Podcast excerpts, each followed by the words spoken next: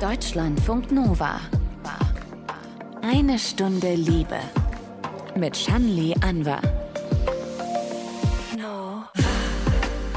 Wenn eine Frau sagt, dass sie bewusst keine Kinder will, gibt es oft schnell Versuche so im Umfeld, sie zu belehren oder bekehren. Egal wie klar sie mit ihrer Entscheidung ist. Davon erzählt uns gleich Nadine Punks. In mir hat rein gar nichts nach Mutterschaft gedrängt. Also wenn ich so ein kleines Baby sehe, dann schießt mir weder die Milch ein, noch rutscht meine Stimme eine Oktave höher. Da war einfach nichts. Also ich kann Kinder niedlich finden und höflich und süß, aber äh, es war für mich überhaupt nicht, als ich mir das bewusst gemacht habe, überhaupt nicht Teil meines Lebens. Nadine spricht darüber, warum nicht Mutter sein für sie auch politisch ist. Und anders ist die Kinderfrage bei Louis aktuell aktuell. Der erzählt im Liebestagebuch, dass er sich immer mehr Gedanken zu Kindern macht, mit Anfang 30, und sich das auch immer mehr vorstellen kann. Also ich habe ganz viele Freunde um mich herum, die Väter geworden sind jetzt. Und das hat mir das schon näher gebracht, dass das auch ähm, sehr bereichernd sein kann und einem sehr viel geben kann, einfach wenn man ja, sich mit so einem Kind beschäftigt, das aufwachsen sieht, mit dem zusammen die Welt entdecken kann das hat mir erstmal gezeigt, wie, wie schön das sein kann mit Kindern. Bevor es gleich um Kinder bzw. Nichtmütter geht, will ich noch einen ganz wichtigen Hinweis loswerden. Eine Stunde Liebe ist wieder auf der Bühne, diesmal in Hamburg, am 3. September. Am Samstag bin ich gemeinsam mit Juli von den Fail in Love Nights im Haus 73. Wir zeichnen einen Live-Podcast auf mit Comedian Erika Radcliffe, Paartherapeut Erik Hegmann und zwei Storyteller sind dabei, darunter ein Mann, der uns erzählen wird, wie er seine Eifersucht durch Hypnose in den Griff bekommen hat. Ihr könnt Tickets im Netz kaufen oder mit ein bisschen Glück auch auf unserer Gästeliste plus eins landen. Schreibt dafür einfach mail at deutschlandfunknova.de betreff eine Stunde Liebe. Ich freue mich auf euch. Deutschlandfunk Nova. Eine Stunde Liebe. Sie wusste schon früh, dass sie nie eine Mutter sein möchte, Autorin Nadine Punks. Willkommen in eine Stunde Liebe. Ja, hallo. Was würdest du sagen, wie früh war dir das denn klar, dass du keine Kinder willst? Also wie alt warst du da ungefähr? Ich habe mit drei Jahren, wie so viele kleine Mädchen, eine Babypuppe geschenkt bekommen. Und so ein Spielzeug sagt ja eigentlich schon, welchen Platz das Mädchen später in der Gesellschaft mal einnehmen soll.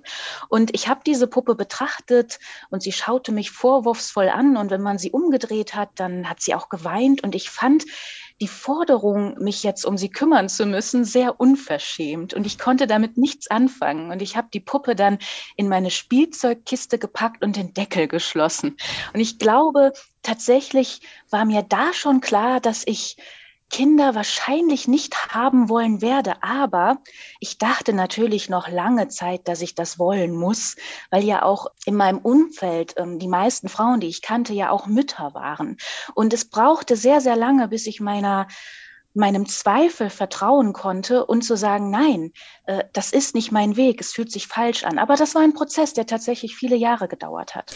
Du beschreibst in deinem Buch Nicht Mutter sein, also von der Entscheidung, ohne Kinder zu leben, dass es so drei Kategorien gibt. Die Frühentscheiderin, die Spätentscheiderin, die Aufschieberin.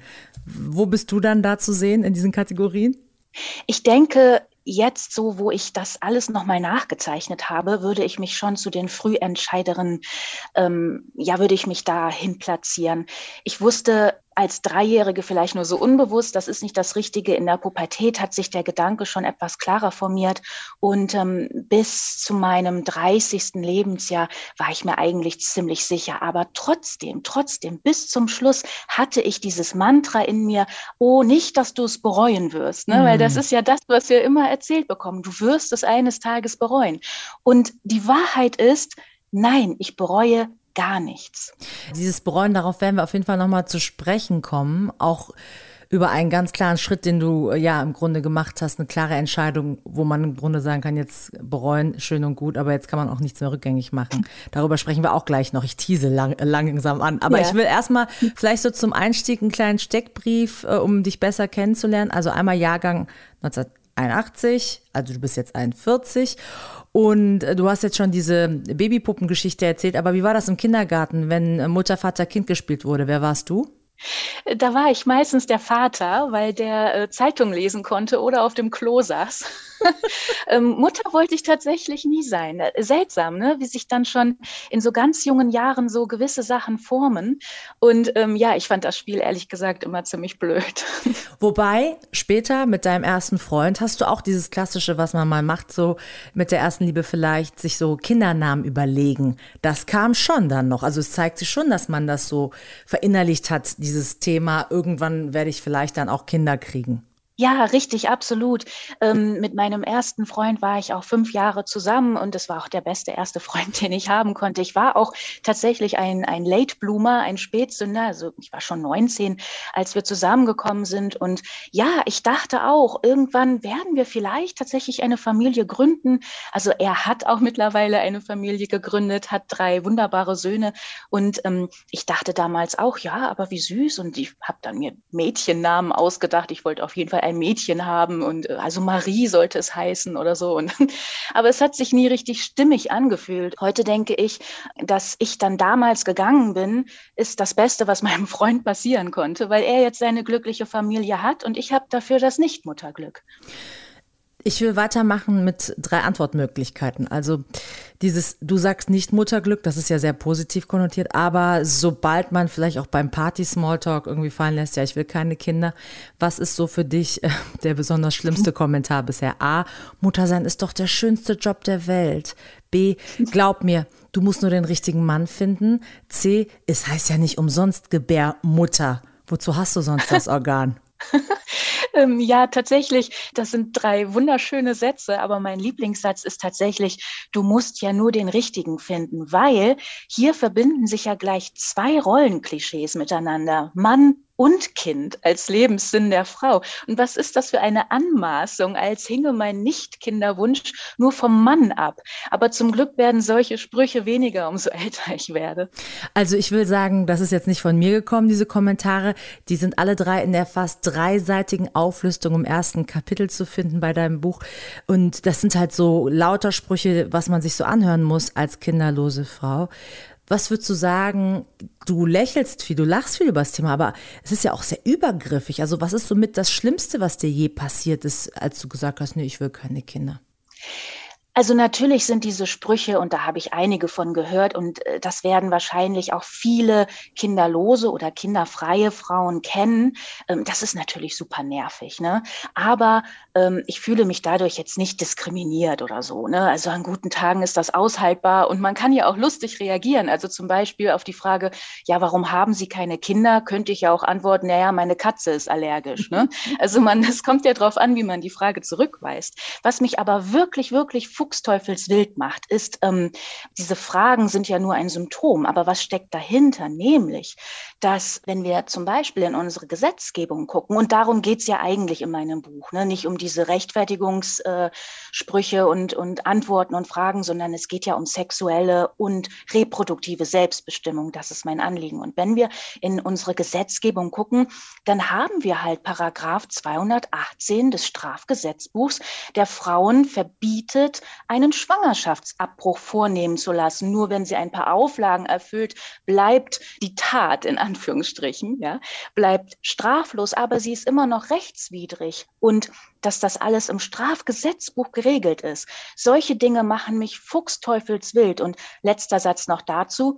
Die wenigsten Leute wissen, dass wir in Deutschland eine Austragungspflicht haben, die Rechtspflicht zum Austragen. Das hat das Bundesverfassungsgericht 1993 nochmal klargestellt. Das heißt also übersetzt, ich muss im Grunde genommen, also grundsätzlich, ne, müsste ich jeden Embryo, der durch Sex entsteht, austragen.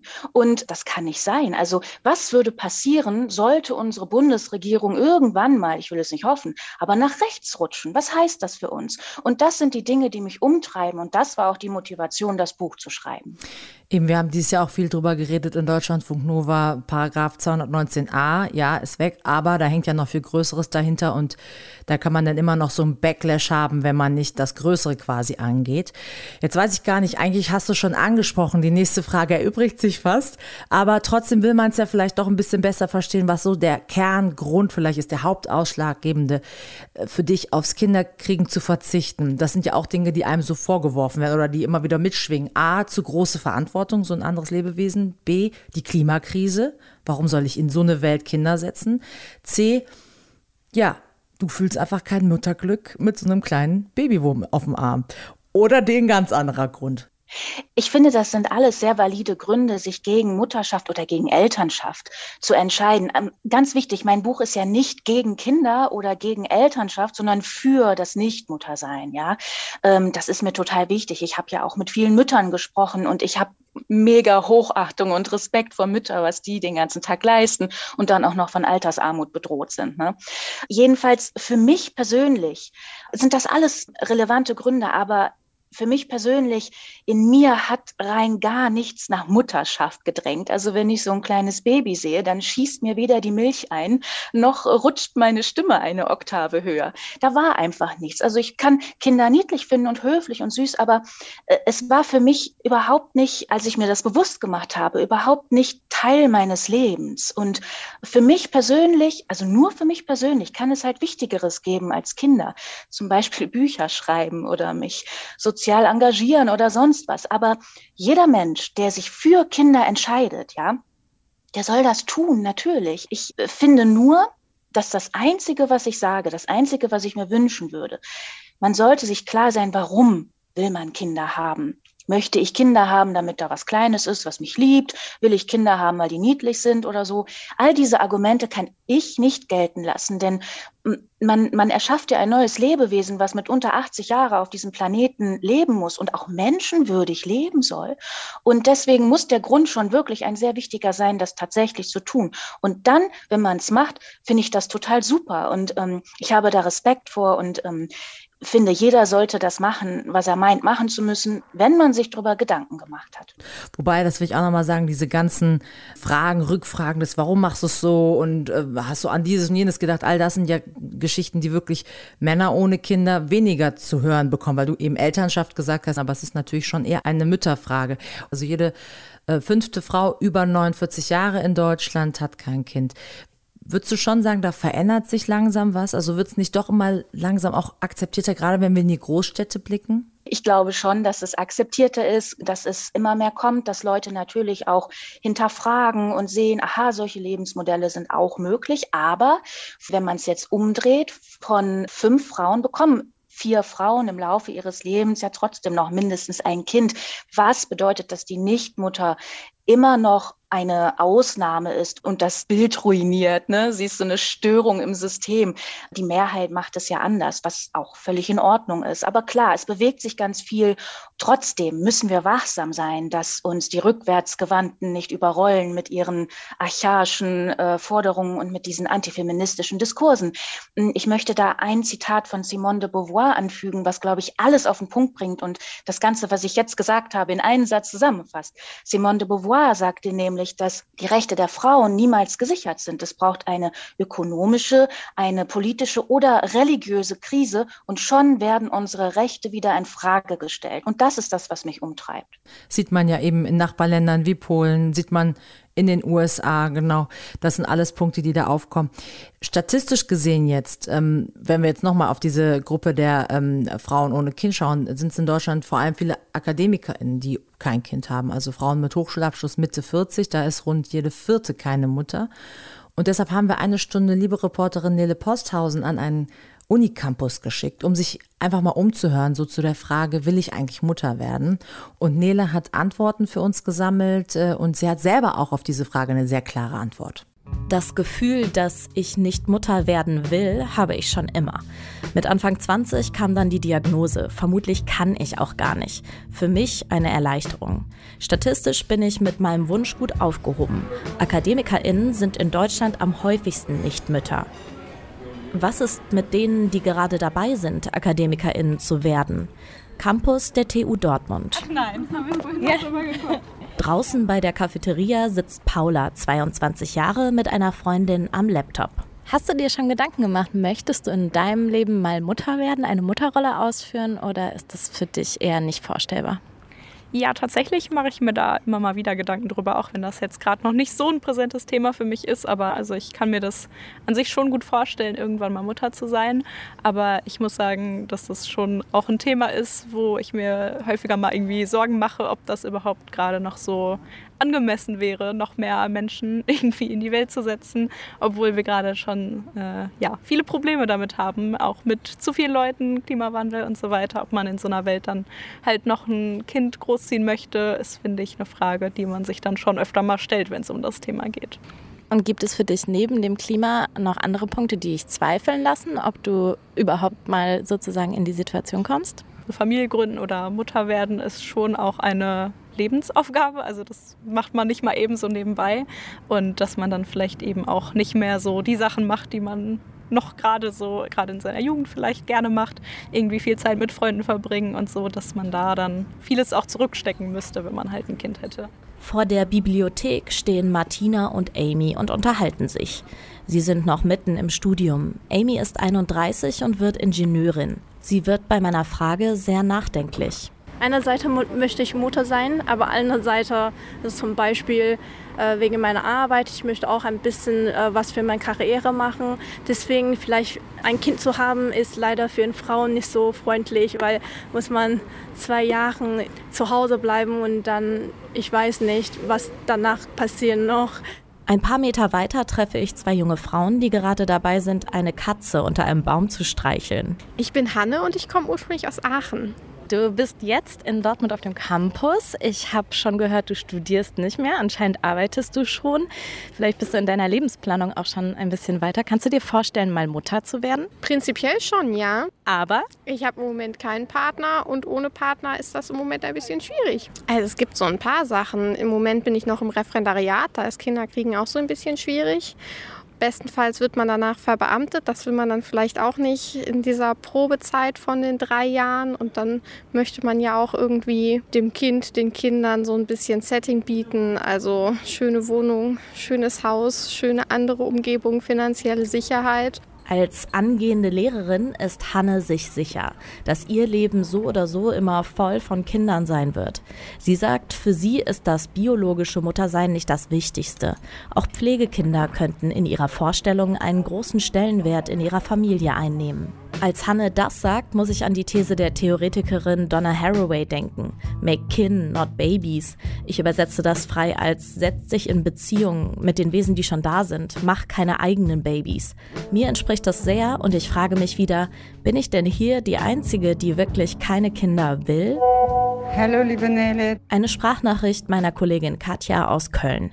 Sie ist 43 und hat als Journalistin auch schon länger zum Thema Muttersein gearbeitet. Ich war mir nie sicher, ob ich Kinder haben will. Eigentlich lautete die Antwort immer nein. Doch dann hat Katja ihren Mann kennengelernt. Es war klar, dass er Kinder wollte und dann ähm, hat seine Mutter auch noch Krebs bekommen und die ganze Welt hat auf mich eingeredet, ich soll doch jetzt ein Kind kriegen, um äh, die Frau am Leben zu erhalten.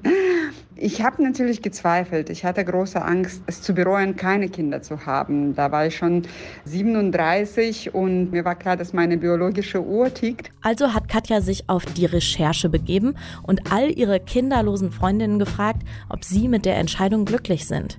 Wie sich herausgestellt hat, hatte keine von denen sich freiwillig gegen das Kinderkriegen entschieden. Katja sieht darin auch ein gesellschaftliches Problem.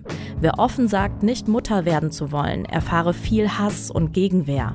Katja hat sich entschieden. Sie ist heute Mutter von einem fünfjährigen Sohn. Trotzdem ist sie oft überfordert. Pflege, Betreuung, Management, das seien alles Aufgaben, für die sie sich weder ausgebildet noch immer geeignet fühle. Ich glaube, ganz wichtig ist, dass zu unterscheiden zwischen Kind und Mutterschaft. Liebe ich mein Kind? Ja, ganz unbedingt. Ich würde eher sterben, als hinweggeben. Liebe ich es, Mutter zu sein? Hm, nee, nicht immer. Eigentlich meistens nicht. Also ich liebe mein Kind, aber Mutter sein nicht. Äh, das können wahrscheinlich viele Mütter so unterschreiben. Wir sprechen mit der Autorin Nadine Funks, die sich komplett, wie unsere Autorin Nele Posthausen übrigens auch, gegen diese Mutterrolle entschieden hat. Nadine, du sprichst ja auch mit einigen Freundinnen für dein Buch darüber, ähm, über diese Frage des Mutterseins, Kinder ja, nein. Hast du auch diesen Eindruck bekommen, die Mutterrolle mag keine so richtig? Ich habe eine Freundin, ähm, die Carlotta im Buch, da beschreibe ich die Entfremdung zwischen ihr und mir, weil sie sich für Kinder entschieden hat, aber sie ist gerne Mutter. Und das ist auch für sie der absolut richtige Weg, wie für mich der kinderlose Weg der richtige Weg ist.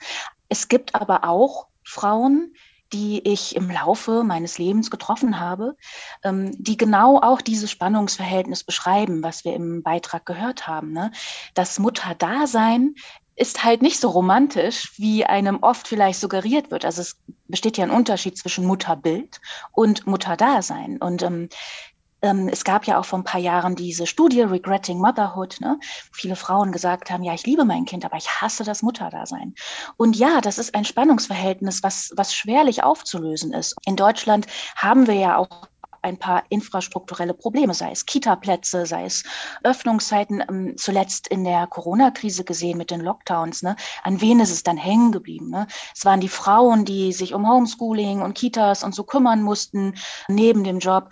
Also ja, es ist nicht leicht tatsächlich, sich für ein Kind zu entscheiden und andere Dinge leider aufgeben zu müssen. Und ich bin für mich persönlich sehr froh, dass ich klar war und es nicht wollte. Aber ähm, ja, ich habe genau das auch gehört, was wir im Beitrag gehört haben. Aber als ich dein Buch gelesen habe, habe ich auch das Gefühl in Teilen bekommen, sind es nicht eigentlich auch die gesellschaftlichen Verhältnisse, die wir ändern müssen, wenn es um familiäre Strukturen geht, um Erziehungsformen, dass mehr PartnerInnen beteiligt werden, um da einfach wirklich äh, Mütter, ich sage jetzt bewusst diesen traditionellen Begriff, Mütter zu entlasten. Weil es ist ja im Grunde diese zwei Möglichkeiten, hat man das Gefühl. Entweder ich sage jetzt so wie du, ich möchte es gar nicht, ich schließe das für mich aus, ich habe gar keine Lust auf dieses System, oder man versucht das System zu verändern. Ja, auf jeden Fall, da gebe ich dir total recht. Und ähm, du hast es auch schon angesprochen, eigentlich müsste man diese Begriffe Mütter und Väter von ihrer Bedeutung entkoppeln. Denn ja, es gibt auch andere Lebensformen. Es gibt ja auch nicht-binäre Menschen, die mütterliche, väterliche, wie auch immer Aufgaben übernehmen. Es gibt Co-Parenting, ne? also Menschen, die nicht zusammen sind und ein Kind aufziehen. Oder ähm, es gibt ganz viele verschiedene andere Lebensformen. Und äh, letztlich dieser Begriff Mutter, Vater, ich glaube auch gar nicht, dass das so richtig in unsere Zeit passt. Es müsste eher so eine Art System geben und ähm, in dem auch Menschen gleichberechtigt für die Kindererziehung zuständig sind, wie immer das auch sein mag. Ne? Mhm. Aber ich glaube, da gibt es in Deutschland noch ein bisschen was zu tun. Ja, einiges zu tun. Und du beschreibst, wie durch äh, Social Media im Grunde eine Retraditionalisierung stattfindet, was ich sehr spannend finde. Du hast so den Dreiklang, den es früher immer so gab, äh, für ich bleibt bei dem traditionellen Mutterbild. Kinderküche, Kirche. Ähm, so ist es heute äh, für die Frau, die auf Instagram unterwegs ist, eher Kinder, Karriere, Körper. Also ein Perfektionismus auch und auch eine ja, Überhöhung von Mutterschaft, äh, die seinesgleichen sucht, was irgendwie wirklich eigentlich sehr, sehr rückwärtsgewandt ist, aber so einen ja, poppigen äh, Anstrich bekommt. Ja, so habe ich das empfunden. Also wenn man sich auf Instagram umschaut, man wird ja erschlagen mit Bäuchen. Ne? Wenn man heute auf Instagram unterwegs ist, dann hast du die Mama-Fluencer und die Celebrities und klar, die sagen auch, ach, manchmal ist es anstrengend, aber alle strahlen und alle stillen. Also es ist wichtig, dass alle stillen, weil nur wer stillt, der liebt. Ja? Und ähm, da wird ein Druck aufgebaut auf Frauen. Dieses schöne neue Mutter-Medienbild finde ich halt sehr problematisch. Und ähm, ja, es suggeriert ja letztendlich, dass alle Möglichkeiten da sind und dass man alles machen muss, um auch alles haben zu können. Ne? Äh, Yoga, Happiness, Sexiness, Beruf, Karriere, Kind, alles erscheint möglich, aber natürlich ist das nicht die Realität und das bedeutet wieder einen neuen Druck und dann ähm, muss man sich wieder im Fitnessstudio fit strampeln, damit niemand mehr sieht, dass man wirklich ein Kind bekommen hat und ähm, ja, ich empfinde das als sehr, sehr anstrengend und ich hätte mir eigentlich gewünscht, dass wir schon wesentlich weiter sind und dass wir neue Weiblichkeitsideale oder nicht ideale ähm, Bilder, neue, neue Bilder entwickeln und nicht diese diese stinklangweiligen Rollenbilder von Anno dazu mal jetzt nur ein bisschen äh, mit einem Fotofilter aufhübschen und dann wieder auf Instagram stellen. Also wir könnten weiter sein. Genau, wir könnten weiter sein. Und ich habe es am Anfang im Grunde angeteased, aber es ist auch, ähm, du erzählst es ja auch in deinem Buch ganz deutlich, um dich ganz klar auch biologisch davon frei zu machen, zu sagen, ich möchte keine Kinder, ich habe das für mich entschieden, hast du dich sterilisieren lassen. Wie mhm. leicht war es überhaupt, eine Ärztin oder einen Arzt zu finden, wenn man Ende 30 ist und diesen Wunsch hat? Man darf ja sich sterilisieren lassen oder auch vasektomieren als Mann, wenn man 18 ist. Ne? Und ähm, tatsächlich ist es aber so, als Frau ist es überhaupt nicht einfach, einen Arzt, eine Ärztin zu finden, die das auch macht. Frauen unter 30, 35 haben tatsächlich große Probleme, jemanden zu finden. Also es ist einfacher, eine Fruchtbarkeitsklinik aufzufinden, als jemanden, der äh, eine noch gebärfähige Frau sterilisiert. Und als ich mich entschieden habe, das zu machen, also es war ja auch ein Prozess, ich habe mir das ja nicht äh, von heute auf morgen überlegt, da war ich schon Ende 30. Also ich durfte eigentlich, ne? so gesehen. Aber der Arzt, bei dem ich war zuerst, äh, hatte auch die Frage, na ja, sind Sie sich sicher? Nicht, dass Sie das bereuen? Was sagt denn Ihr Partner? Also ist das nicht total egal, was mein Partner sagt? Es ist doch mein Körper. Und er wollte mir dann auch gerne die Spirale andrehen. Und das, und unter 35 hat der Frauen sowieso nicht sterilisiert. Das muss man sich mal vorstellen. Und dann bin ich zu einem anderen Arzt gegangen, der keine Fragen gestellt hat und der schon Frauen ab 25 Jahren sterilisiert hat. Und da hat mir auch ähm, ein Verein geholfen, über den ich dann diesen Arzt gefunden habe. Es gibt einen Verein, der heißt Selbstbestimmt Steril e.V., wo halt äh, Frauen und Menschen mit Uterus genau diese Erfahrungen kundtun. Dann habe ich das machen lassen und für mich ist die Sterilisation, also nur für mich ist es Selbstbestimmung, ja, körperliche Selbstbestimmung. Und es hat viel weniger mit Sex und Verhütung zu tun, als man denken mag. Denn eigentlich habe ich mir dadurch, dass ich meine Fruchtbarkeit habe abschalten lassen, ähm, mir meinen Körper zurückgeholt. Also ich stehe nicht mehr zur Verfügung für politische, gesellschaftliche oder eben patriarchale Forderungen. Und für mich, aber nur für mich, ist meine Sterilisation ein zutiefst feministischer Akt der Emanzipation, aber nur für mich. Du schreibst ja auch nicht Mutter sein ist politisch. So gesehen ist auch die Sterilisation für dich sicherlich politisch. Ich habe mich dann ja. gefragt, weil du das erste Kapitel, wie gesagt, mit fast drei Seiten, ohne Punkt, nur mit lauter Kommentar, äh, Kommentare zu, was hört man alles, wenn man sagt, ich will keine Kinder. Da habe ich mich so gefragt, sind es nicht noch einige Seiten mehr, wenn man äh, mit Ende 30 erzählt, übrigens, ich habe mich sterilisieren lassen. Party Smalltalk, da will ich gar nicht wissen, was man da zu hören bekommt. Bereust du das nicht? Niemals. Ja. Und was ist, wenn jetzt doch der Richtige kommt und der wollte immer Kinder? Wie viele Kommentare kommen mehr oder was würdest du sagen gefühlt? Das ist eine schöne Idee. Vielleicht schreibe ich mal eine Fortsetzung. Ne? ähm, ja, tatsächlich ist das so. Ich habe, bevor ich jetzt dieses Buch geschrieben habe, äh, bin ich gar nicht so sehr damit hausieren gegangen und habe jedem erzählt, oh, schau mal, ich habe meine Eileiter entfernen lassen. Aber wenn ich es erzähle, dann ist es tatsächlich so, dass ich mindestens ein Stirnrunzeln äh, geschenkt bekomme oder aber auch doch so ein bisschen, ah, nicht, dass du es bereust oder hm, was, echt? Oh, das ist aber krass. Also das kommt ganz oft, dieses, oh, das ist aber krass. Ja, es ist natürlich ein radikaler Schritt. Ich habe die Tür zugemacht, aber ich habe mich ja damit auseinandergesetzt und ähm, und, und mich dafür ganz frei und selbstbestimmt entschieden. Aber ja, ich glaube, es ist tatsächlich für viele Leute äh, doch eher ähm, ein, ein sehr ungewöhnlicher Gedanke, das so zu tun. An einer Stelle zitierst du wiederum eine Studie der Freien Universität Brüssel von 2020, wo es genau um diese große Frage des Bereuen des Kinderlosen nicht eigentlich auch, und es muss ja nicht Sterilisation sein, allein das Alter macht es ja irgendwann, dass man dann gar keine Kinder mehr bekommen kann als Frau. Und da kommt rum, dass es eben nicht so ist, dass Kinderlose da die ganze Zeit in Trauer, äh, die ganze Zeit sich fragen, warum habe ich es nicht getan, sondern dieses Bereuen ist auch eigentlich ein Konstrukt, was so nicht vorhanden ist. Das fand ich auch spannend als Zeit. Jetzt will ich aber noch auf eine Kategorie Menschen eingehen, die keine Kinder kriegen können. Ähm, da nennst du auch eine Zahl vom Familienministerium. Ähm, 2020 von den kinderlosen Deutschen zwischen 20 und 50 sind ein Viertel ungefähr ungewollt ohne Kind. Und da gibt es zum Beispiel die Influencerin Anna Admian, die zum Beispiel so jemand ist und die öffentlich darüber spricht, über ihren Kinderwunsch, auch darüber, wie teuer das ist, äh, zu versuchen, Behandlungen zu machen. Und 50.000 Euro hat sie schon dafür ausgegeben.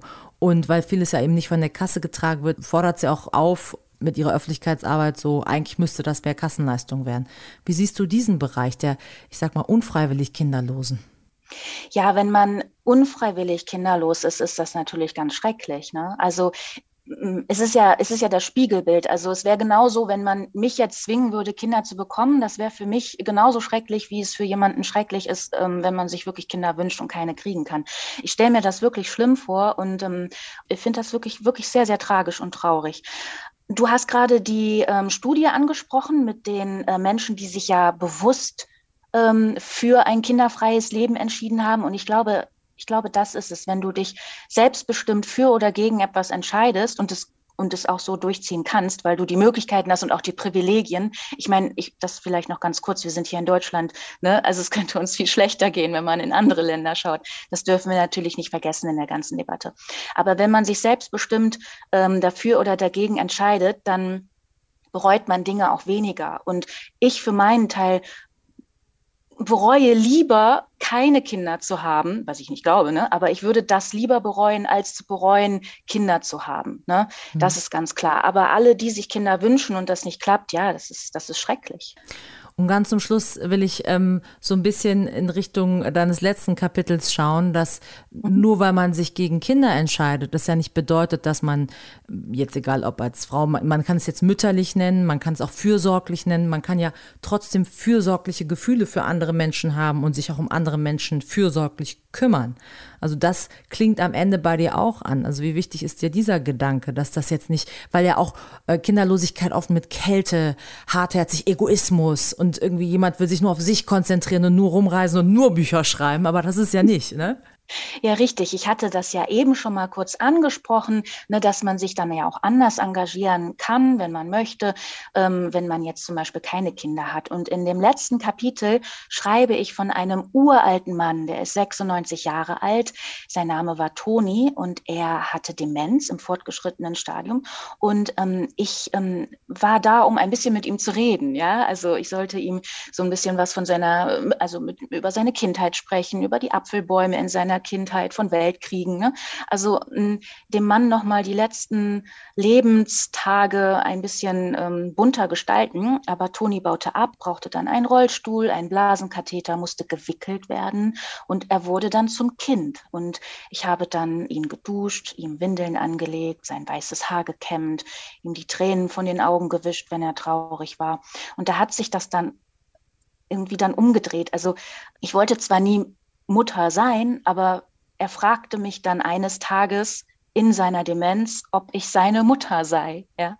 Und als ich das verneint hatte, konnte er es halt nicht fassen. Und das ist das, worüber wir eben auch gesprochen haben, den Begriff Mutter und Vater vielleicht von dieser Bedeutung zu entheben und einfach äh, generell von von, von Fürsorge oder von Liebe oder von, von Anerkennung sprechen, ja. Ähm, und, und die kann man für Kinder haben, aber auch für alte Menschen oder für Tiere oder für Bücher oder Literatur, ja. Und ähm, genau, und es heißt nicht nur, weil man das andere nicht macht, ja, dass das, dass andere Dinge auch wegfallen. Also ein Nein bedeutet vielleicht ein Ja für andere Sachen sagt Nadine Punks, Autorin des Buches Nicht Mutter sein von der Entscheidung, ohne Kinder zu leben. Ganz lieben Dank für den Besuch in eine Stunde Liebe. Dankeschön. Deutschlandfunk Nova. Eine Stunde Liebe.